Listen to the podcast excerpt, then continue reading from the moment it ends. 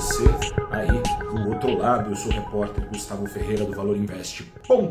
Começa agora este seu saldo do dia 1 de julho de 2022. Começou um novo semestre em que a bolsa, em que os investidores, claro, da bolsa estão tentando ainda esquecer o que se passou nos seis meses anteriores. O 1 de julho serviu pelo menos para estancar a sangria depois de afundar 11,5% em junho, mês de maiores perdas do Ibovespa desde o começo da pandemia, só não caiu mais o Ibovespa do que aqueles 30% lá de março de 2020.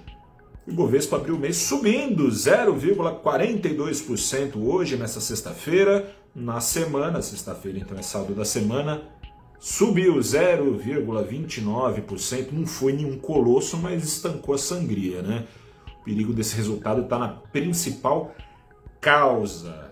Os preços do petróleo aquecidos. A ação da Petrobras na semana acumulou uma alta de 8%, ajudou o Ibovespa a se segurar no azul embora 57 das suas 91 ações tenham anotado perdas, o risco em jogo e que ajudou a derrubar a maior parte das ações do Ibovespa está intrinsecamente ligado a esse rally do petróleo, ao risco de ainda mais inflação global e assim os principais bancos centrais do mundo, em especial o americano, subirem ainda mais e ainda mais aceleradamente os seus juros, trazendo certeza ao risco de recessão da principal economia do mundo e, consequentemente, da média global. Fora isso, tem os problemas internos ajudando a turvar o cenário de inflação e juros, tudo ligado ao risco fiscal. Quando o governo, lá no final do ano passado, aumentou o teto de gastos, em vez de cortar os gastos para caber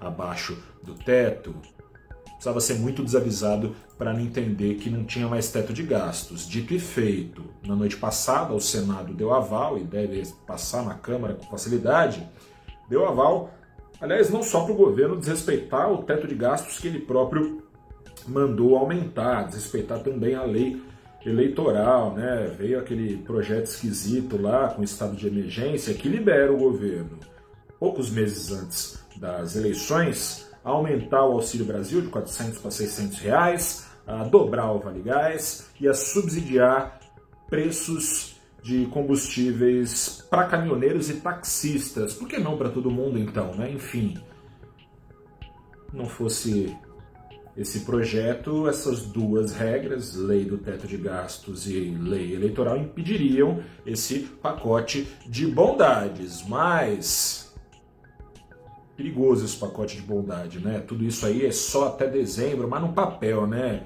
Alguém acredita mesmo que chegando janeiro, seja o presidente Jair Bolsonaro reeleito ou o ex-presidente Luiz Inácio Lula da Silva de volta ao poder, seja quem for o vencedor, alguém acredita que vai chegar em janeiro esse vencedor vai falar, ó oh, gente, Auxílio Brasil agora vai ser de 400 reais, acabou Vale Gás dobrado, acabou ajuda para caminhoneiro, acabou ajuda para taxista, é difícil imaginar isso, né? Então, tem uma frase do Milton Friedman, papa do liberalismo, que o governo dizia seguir, já está claro, já faz tempo né, que não segue coisa nenhuma, trouxe aqui para vocês, Milton Friedman, economista americano dizia: nada é tão permanente quanto um programa de governo temporário, né?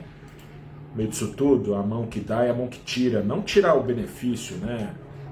Nesse ano, pode ser, claro, que o poder de compra das famílias fique maior em partes, porque a inflação pode ser turbinada justamente por essas medidas que visam, em tese, diminuir a inflação. Como? Seja aumentando o preço do dólar, por causa da sensação de risco fiscal que afasta os dólares do Brasil, não bastasse os problemas externos e os juros dos Estados Unidos subindo e aumentando o poder de atração do mercado americano, seja também porque essas medidas justamente incentivam o consumo e vão contra o objetivo central, que é a subida de juros pelo Banco Central, o governo sabotando o Banco Central na sua luta contra a inflação. Nessas, das duas, uma. Ou o Banco Central chega em agosto e não fecha totalmente a porta para alta de juros, como se espera, ou fecha essa, alta de, essa porta de alta de juros e fica rezando para passar as eleições e a inflação ter caído como mágica, colocando em xeque a sua própria autonomia formal, a sua suposta independência. É um caldo perfeito se assim escolher o Banco Central diante da taxa de juros pressionado estruturalmente a subir ainda mais, é um prato perfeito para tornar autorrealizável a expectativa lá na frente de inflação descontrolada. O dólar deu o seu recado. Nessa sexta-feira, na sequência dessa, desse pacote de bondade que esconde maldades, mesmo com apetite ao risco no mundo superando a aversão nessa sexta-feira, dólar subiu 1,7% aos R$ 5,32, ao maior nível desde 4 de fevereiro. É isso aí, se a bolsa conseguiu se desgarrar do mês de junho, que teve é, que trouxe a ela sua maior queda desde a do começo da pandemia, o dólar não conseguiu se desgarrar do mês de junho, que trouxe a ele já a maior alta acumulada de mais de 10% desde o começo da pandemia. O dólar na semana ficou então 1,3% mais caro. O que nos aguarda nesses próximos seis meses na Bolsa?